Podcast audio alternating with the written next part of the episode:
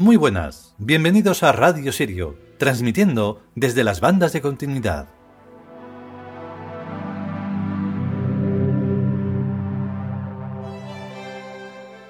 Tema fundamental el de este capítulo, donde, mm, bueno, una vez más, damos el palito a la burra, como solemos decir, sobre el aspecto de mm, reducirlo todo a una cosa. Ese reduccionismo nos lleva a todos los conflictos que tenemos y que tendremos, mientras la mente, digamos, la mente humana no evolucione. Ahí es donde está todo el problema. Siempre está en el mismo sitio. Y entonces, pues si no hay una evolución en ese sentido, seguiremos como hasta ahora.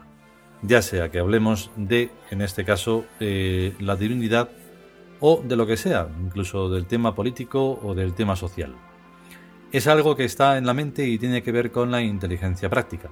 Entonces, pues estaremos en ese, o sea, se estará en ese atolladero eh, prácticamente siempre. A no ser que haya una explosión de inteligencia y por fin se den cuenta de que las cosas se deben de hacer bien, que es mucho mejor que quedar bien.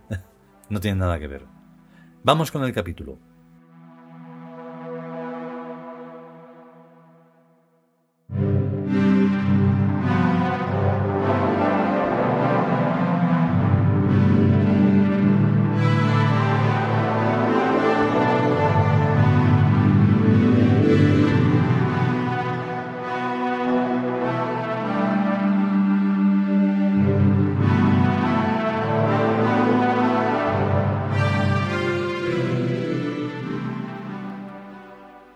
Liwin Tus El lenguaje de los dioses. 27 Otro problema que se nos plantea en relación a los dioses y a la epistemología o teoría del conocimiento es la certeza o incertidumbre en nuestras propias intuiciones.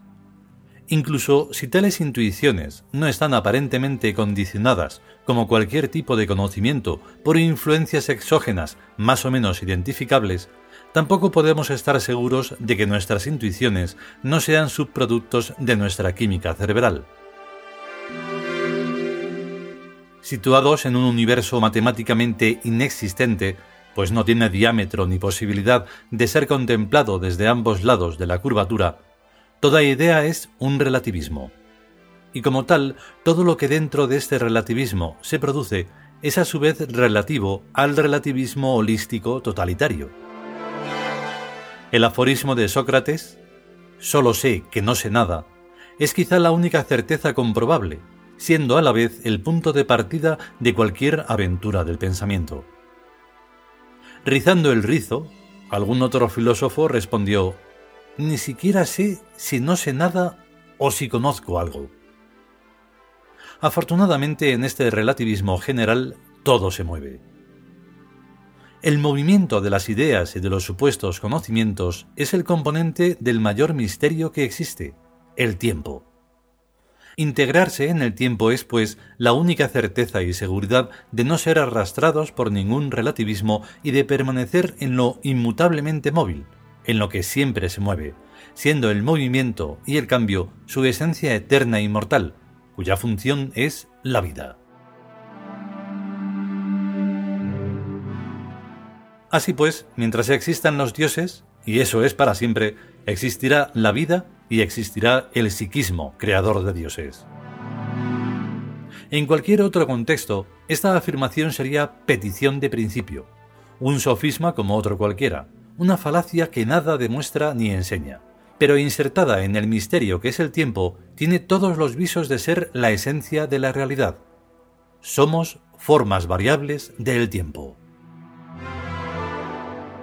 En todas las mitologías y en todas las religiones, el axioma inicial y básico es la relación intrínseca de los dioses y la eternidad productora del tiempo, pero en ninguna se resuelve el problema de esa relación intrínseca. Es sólo la sagrada religión del Ka la que identifica a el ser con la eternidad. Ser es ser eternamente seres. En la sagrada religión del Ka no hay creación, más que en el sentido de crear por la palabra, por la orden, y de crear como obreros de creación, como artistas o artesanos. Los dioses, por lo tanto, no son exteriores al psiquismo que los crea y que los produce en su propio seno. Y en cambio, y a la vez, el psiquismo está inseparablemente unido, eterna e indisolublemente a la divinidad de grado o por fuerza, por amor o por odio o por fingida indiferencia. Lo más que el odio a los dioses puede hacer es supuestamente reducir a todos los dioses a solamente uno. Reducción que en sí misma es una contradicción en sus propios términos y un abuso del lenguaje que sustituye género por unidad. Como si se negara la existencia de todos los hombres para poder así afirmar la existencia de un solo hombre. Los tres monoteísmos nos dan la medida de la estupidez de la mente humana. Muchos monoteístas son científicos, y por ello podemos ver y saber y discernir la credibilidad que tiene la ciencia. Menos credibilidad que la escritura notarial de una choza.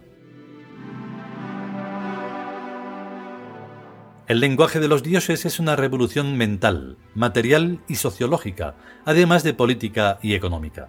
Y es por ser una revolución tan desmesurada por lo que necesitará algunos siglos para imponerse en la totalidad del planeta, salvo que el conjunto de las grandes fuerzas geopolíticas en conflicto le abran rápidamente el camino, que es lo más probable.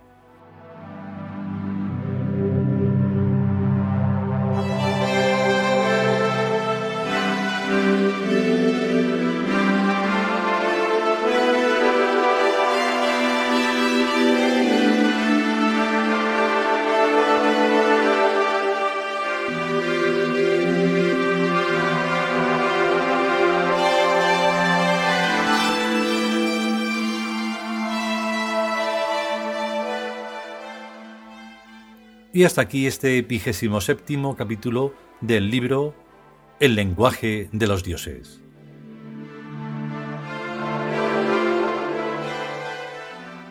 Es que si se piensa un poco es tan ridículo y en realidad siempre es un el discurso el discurso no cambia.